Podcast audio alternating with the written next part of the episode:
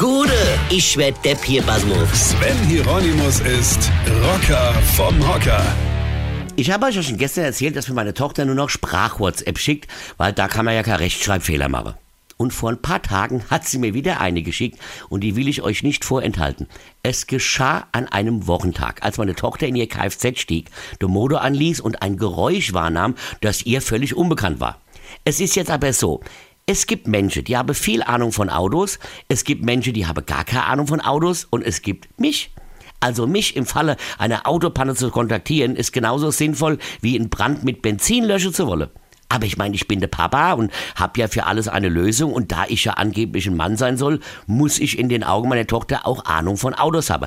Also hat sie mir folgende Sprach-WhatsApp geschickt. Passt mal auf. Äh, ich bin gerade gefahren, also mit meinem Auto und das macht so ganz komische Geräusche. Irgendwie, das ist so, das hört sich so ganz dunkel an, irgendwie so ein leichter Untergrund, wenn ich irgendwie Gas gebe oder so, wie so ein, wie so ein Motorrad, was beschleunigt, so richtig tief, aber so. Ist dann irgendwas mit dem Motor, kann das sein?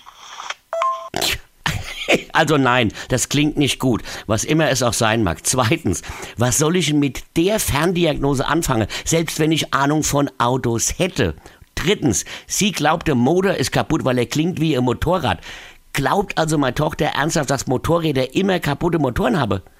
Wer also von euch da draußen, meine lieben Hörer und Hörerinchen, glaubt, anhand dieser grandiosen Ferndiagnose zu wissen, was das sein könnte, dann schreibt mir doch einfach mal eine Mail an rocker vom Hocker at rpr1.de.